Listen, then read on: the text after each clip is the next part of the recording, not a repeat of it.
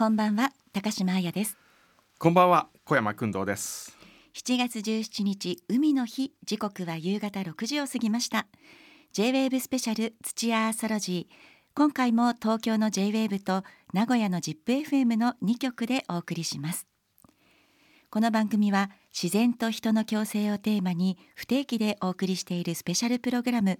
今回で8回目を迎えました。もう8回になりますかね前回は、えー、我々初めて2人でロケに行きまして。岐阜に行きました岐阜に行きました。まさか家康公が、そうですね。ご存命だったとはというか不思議な空間でしたよね、えー、でもあれからね僕家康公に言われたことがすごく心に残ってて、はい、いろんな人に語りましたよ。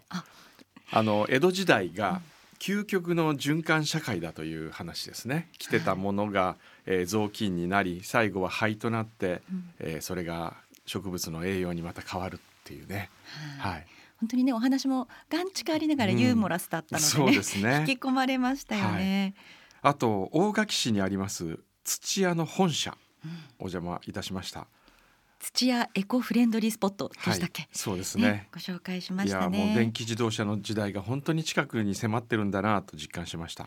他にもあのコス京都の代表の北林さんが提唱されている江戸の実も面白かったですよね、うんはい、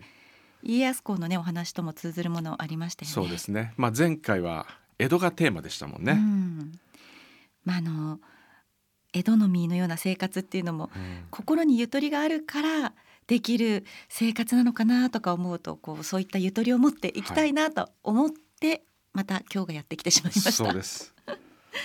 さあそんな土屋アーソロジー今回はどんな内容をお送りするんでしょうか？はい、えー、今回は本日海の日ということで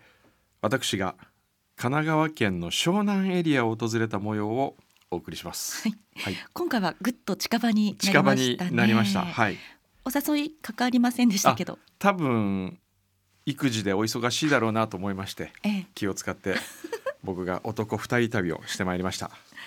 それでは土屋アーソロジー最後までお楽しみください。J-Wave Special 土屋。土屋。Earthology. Earthology This program is brought to you by 土屋コーポレーション。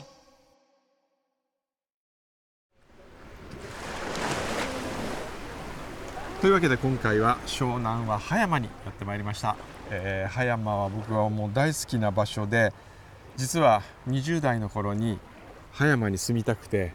家を探したこともありました。でも結局叶わずですね。ただ今も車を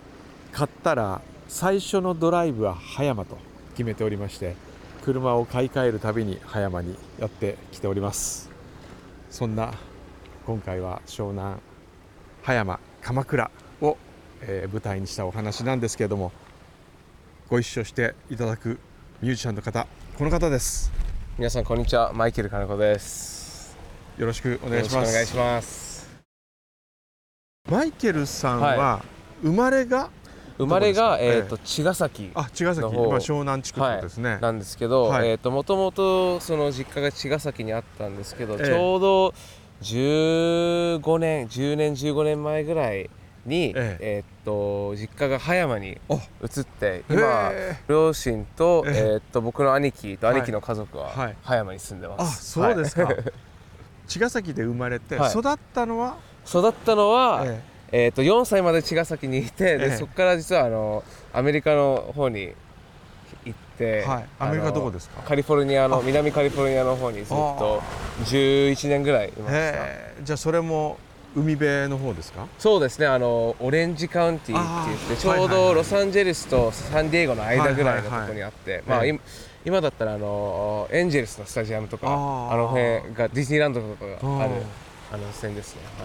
はい、じゃあもう本当に湘南っぽい場所でずっと今まで生きてきて。そうですね。常になんか海はそばにあったって感じですよね、うん、じゃあもうマイケルさんこの辺には馴染みあるわけですね。そうですね。もうしょっちゅうこの辺の海漕いでたり、えあのー、大学生の時海の家でバイトとかしてたので意識海岸のだからもうこの辺もデートにも来たし、ええ、はいいろいろ。じゃあこの辺で作った曲もいっぱいあるんです あもうめちゃくちゃありますね。特に最初の EP とかはもう、はい、その葉山にあるあの大浜っていう、はいはい、あの浜があるんですけど、はい、その浜が家から近かったのでしょっちゅうギター持って歩いて曲作ってましたね。でも音のこうサウンドの雰囲気とかね、うんはい、もろカリフォルニアじゃないですか、はい、あれやっぱりカリフォルニアで作ったんじゃなくてこっちで作ったわけですね。そうですね。きっとまあそういうカリフォルニアで自分のアイデンティティとか、うん、その音楽性とかが育てられて、はいええ。音楽をやるってなったのが、ええ、まあ葉山。葉山。葉山まあでも似てるってことでしょうねそうですね、ね、はい、えー、じゃあ今回どうぞよろしくお願いします、はい、よろしくお願いします、えー、今回はですね湘南で暮らしこの地を愛していらっしゃる皆様にお話を伺いたいと思います、はい、J-WAVE スペシャル土屋アーソロジー。この時間は私高島彩と小山君堂さんでお送りしています。さあというわけで今回は君堂さんがマイケル金子さんとともに湘南を訪れ自然と寄り添って生きている皆さんにお話を伺ってきてくださいました。いいですね。いいですね。マイケルさん湘南生まれで4歳からカリフォルニア。いや憧れ憧れますよね、はい。えー、でもなんかこうその自然体っていうのがあの話してる、うん、あの口調からもこう、はい、伝わってきますよね。あとあの音楽性はやっぱり湘南エリア、うん、まあ湘南エリアなのか、はい、カリフォルニアなのか分かりませんけどそこでこう DNA の中にこう刻み込まれてた感じがしますよね。そうですね、えー、海の音がしますよね。うん。はい、さて湘南エリアというと ZIPFM のリスナーの方の中にはあまり馴染みがないという方もいらっしゃるかと思いますが工藤さんこれ湘南エリアっていうとどこからどこあたりなんでしょうか、どこからどこと言いますとですね、うん、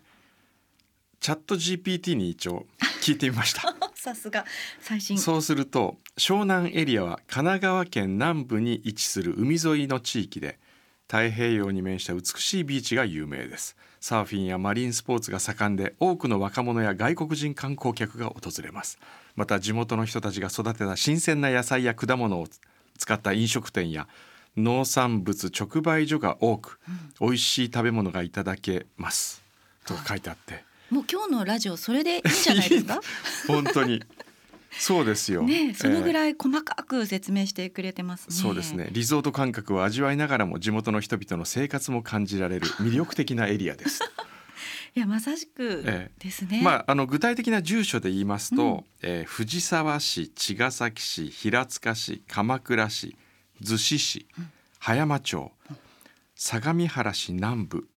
と言ったものの実はあの人によって湘南の定義がまちまちでして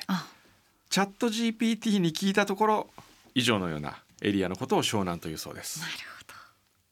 なんかね御用邸ですとか、こう憧れの場所っていうイメージがありますけどね。そうですね高島さんは行くことありますか湘南？ありますよ。江ノ島のあたりには子供連れてよく行きます、あの江ノ島の裏側にはやぶさが住んでるんですよ、生息してて、うちの娘 なぜか猛禽類が好きではやぶさが好きなのでそこまで行ってはやぶさをこう観察しに行ったりして。あのよく飛んでるのいるじゃないですか。飛んでるのっていうかこうパン投げるとパンと食べに来る。あはいはい、あれはあれトンビですよね。トンビね。トンビとハヤブサは違うんです違うんです。もう大きさも全然違いますし目のついてる位置とかも違うんですけどそうですか。そう5月にはねヒナ生まれたりしてあそういう感じで。あら今回そこには行きませんでした。あ残念、ええ、それ聞いとけばちょっと見に行きたかったですね江ノ島。はいまたぜひご一緒しましょう、はいそれではそんな工藤さんとマイケルさんの湘南取材の模様お聞きください。さてまずお一人目の方です、えー、湘南の海のことをいろいろと伺いたいと思います、えー、環境活動家プロダイバーの竹本正弘さんです。よろしくお願いします。はいどうもこんにちは。よろしくお願いします、えー、竹本さんは普段プロダイバーということはプロダイバーってどういう、まあ、潜ることが仕事だとは思うんですが、はい、どういう時に何を目的に潜るんですか？えっともともとね、ええ、僕はあのダイビングの専門会社をちょっと長いこと経営してて、はいはい、えー、35年ほど、えー、であのもちろん経営者でもあったけど、えー、ダイビングの、まあ、インストラクターの仕事をしたりとか、はいはい、調査をしたりとか、まあ、主に僕はあの調査と撮影なんですけれども。じゃ撮影もなさるんですか、はい、撮影が一番自分の専門です。それでそのお店を誰かに譲られてお一人もう個人でのダイバーになられたそうなんですよ。地球の気候が非常に危機的になっていて、ええ。ちょっとこのままでは、ええ。まずいぞと。いうことで、ええ、7年前ですかね、はい、はい、もう一人の環境活動家として海の状況を発信しようと、そういうことが始まりです。ご出身はどちらなんですか？えっと出身は北海道なんですよ。北海道。はい。北海道の？北海道の小樽市というところ。小樽。はい。小樽でなぜこちらに移り住んだんですか？湘南は、ええ、その最初のダイビングの、ええ。えー、スクール、はい、これを藤沢に、えー、開設したってこともあるんですが。まあ、実はそれだけじゃなくて、え あのご存知ですかね、えっと、江ノ島、はい。うん、江ノ島って藤沢市ですよね、はい、はい、江ノ島は、えうん、日本で最初の海洋研究所ができたところです。そうなんですか、はい。えー、しかも世界でね3番目なんです。えっと、1877年の7月に、ええ。ー、エドワード・シルベスター・モース博士っていう人が、はい、モース博士って大森貝塚から発見した人。はい、うん、で彼はあの横浜に上陸して、はい、で最初にもうあの大森貝塚をね、ええ汽車の窓から見て発見してたんですよ、でもそれ言っちゃうと、江ノ島に行けなくなっちゃうんで、江ノ島に来たかったんです彼は。あの貝類なんかが非常に豊富だっていうのが分かっていたのででそこで江ノ島に、ええ。ー、臨海研究所を開設したのが、えー、東洋では最初。日本もちろん日本で最初。世界では3番目の臨海研究所。ですから湘南は日本の海洋学の発祥の地なんですね。はあ知ってましたか？知らなかったです。それもあって、はい、あのちょっとこだわりが湘南にあった。そうなんですね。湘南の海はどんな魅力があると思われますか？そうですね。あの目の前に広がってる、相模湾、はい、もうこれに尽きるんですね、はい、で相模湾っていうのはまれ、に見る素晴らしい海っていうまあ僕はいつも言ってるんだけれども、まあ一つは日本で2番目に深い海ですね、はい、はい、駿河湾が一番で2500メーターぐらいあって相模湾が、まあ、1000メートル超えるところもあるんだけれども、はい、あの非常に深い、うん、でその割にはそんなに広くはないんですね相模湾そのもの。でその中で、えー、おそらく5,000種以上の海洋生物が生息しているというふうに言われています。うん。でこれはちょっとその密度の具合っていうのは、ええ、もう本当にあの世界でも非常に希少な海で。だからまあお魚もたくさん取れるし、小田原まで行くとかまぼこ屋さんもたくさんあるし、それから大陸棚もあるんで、まああの非常に起伏に富んだ海底基場があったり、そして沖には伊豆七島がずっと連なり、そこに黒潮暖流があたり、はい、そして相模湾まで黒潮の恵みがこう回ってくるっていうね。すごい条件があのいい条件が重なっているところなんですね。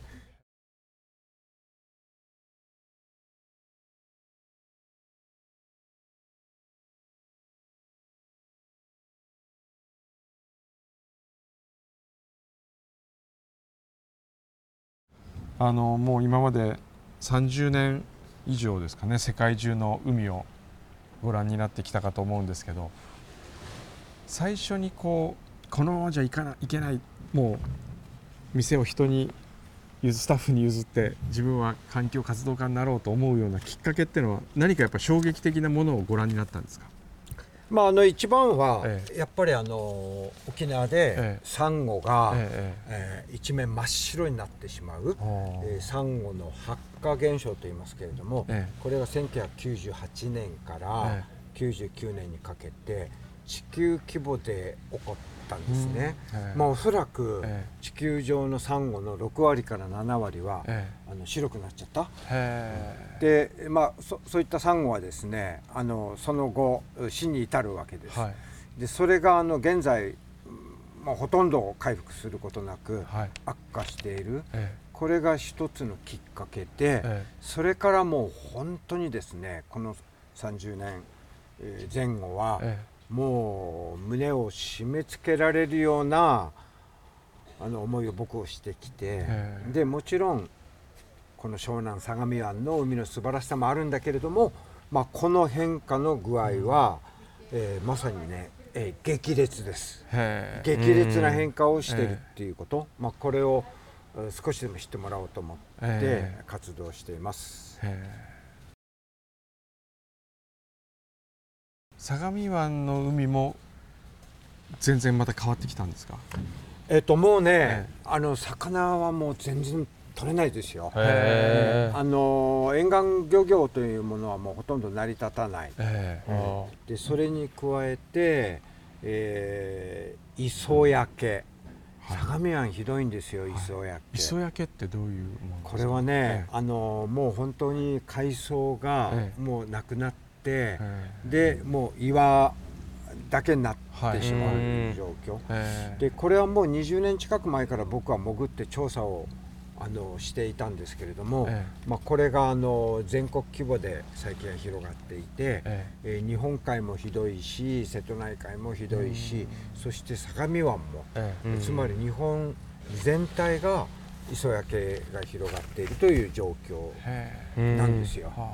でまあ、葉山で言えば、実は今年は、あのわかめの養殖養殖わかめの方は、はい、えなんとですね全滅でした、えー、ここの森との葉山は、えー、水揚げゼロ、で天然わかめで、なんとかあの水揚げがあったという状況。それからひじきも、もう全然取れなくなって、まあ、今年それでもちょっと取れたんでよかったんですけれどもね、はい、もう全く取れないっていう時もあるんです。はあ。それはやはりその温暖化による海水温の上昇ってことですか？そうですね。きっかけはまああの気候変動なんですよ。少しでも解消するためには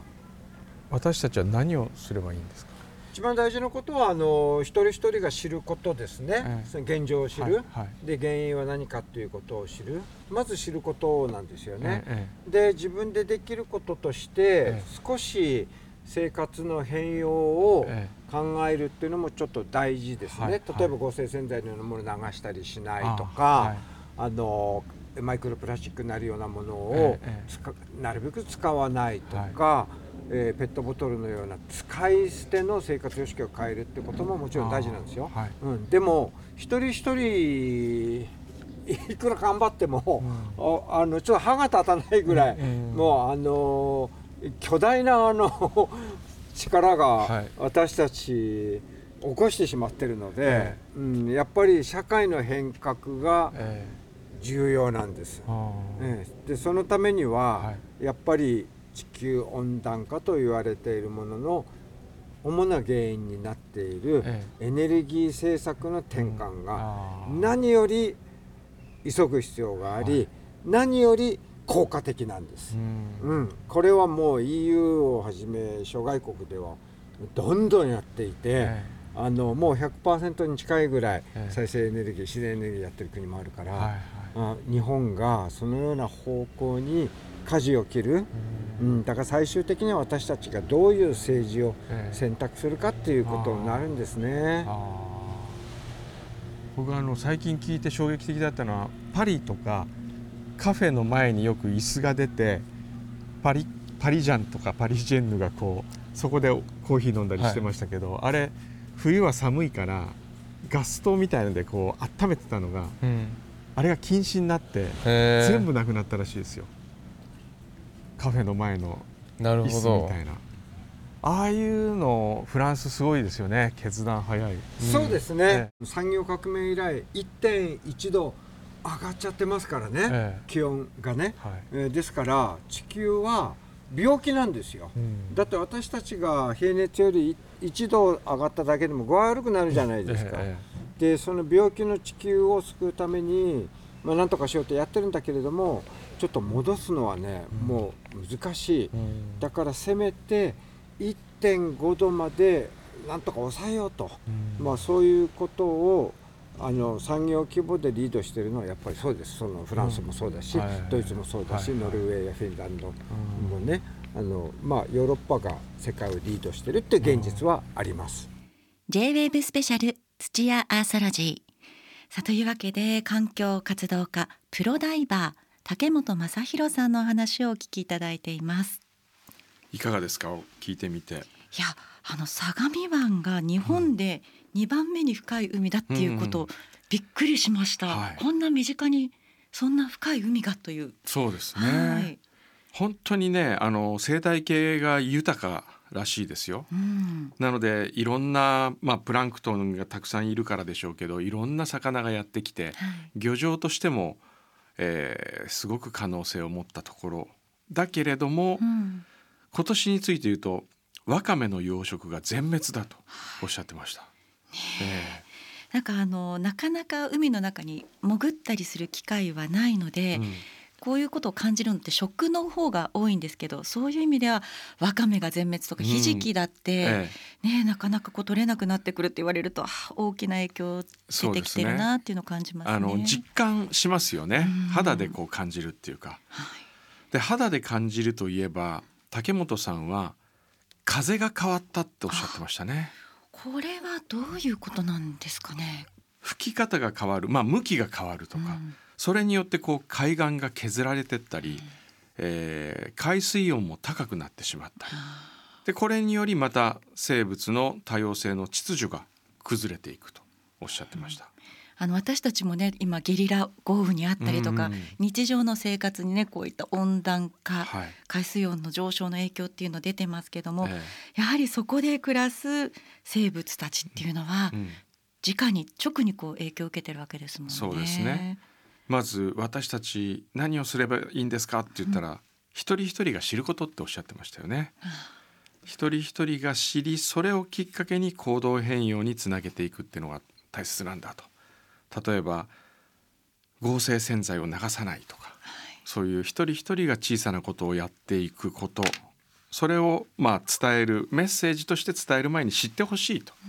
おっしゃってました。うん、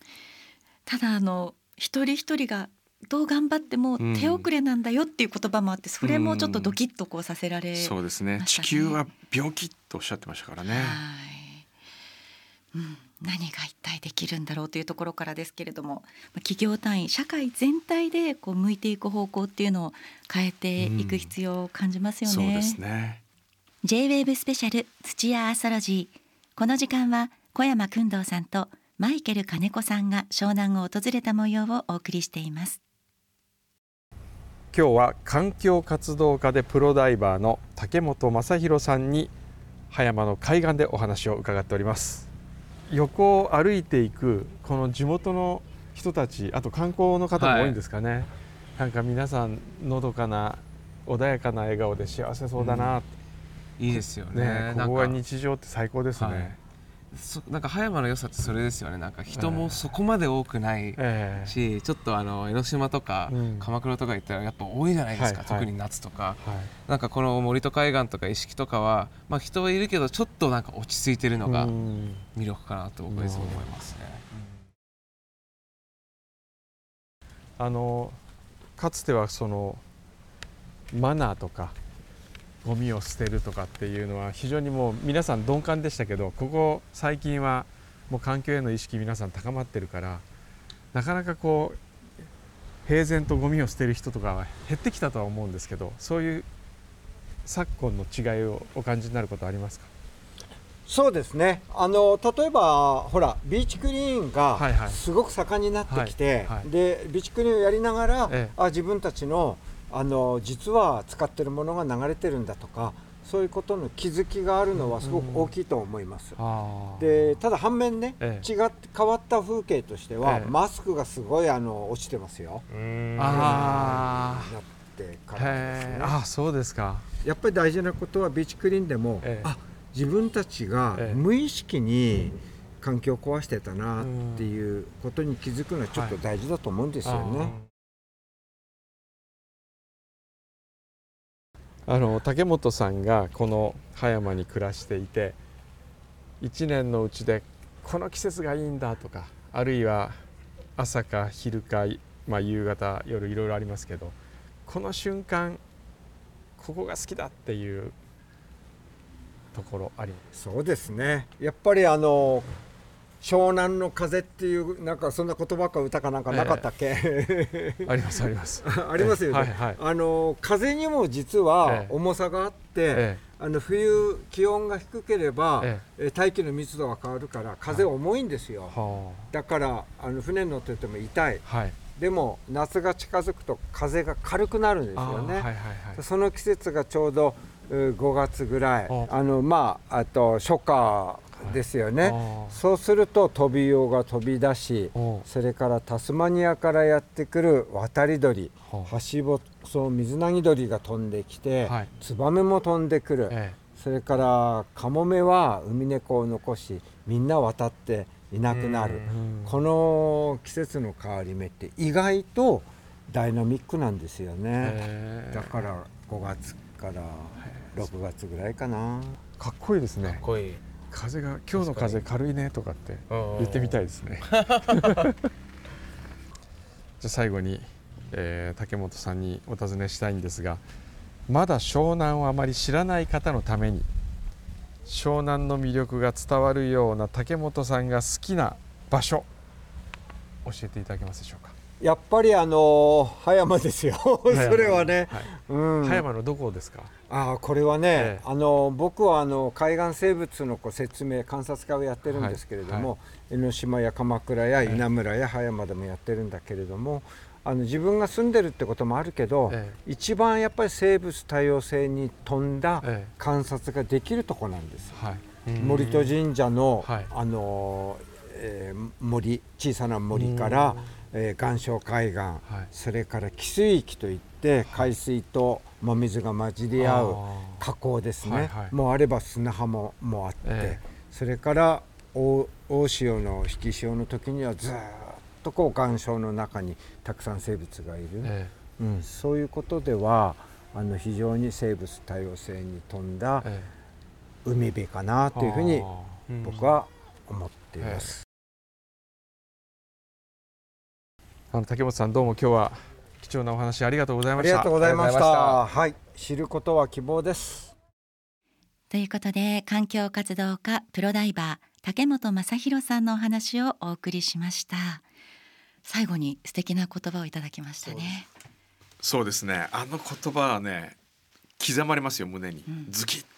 知ることは希望とこう未来に向かってるのがいいですよね、はい、そうですね、はい。やっぱり知らないと何も始まらないっていうことですよね。うん。ええ、目を向けたり耳を傾けるっていうのはとても大事なことですよね、うん、よくこう知らないのは罪だっていう言い方もしますけれども、うん、知ることは希望なんだって言ってくれると、うん、なんかこう前向きに自分から取り組みたいというふうに思いますよね、はいはいえ。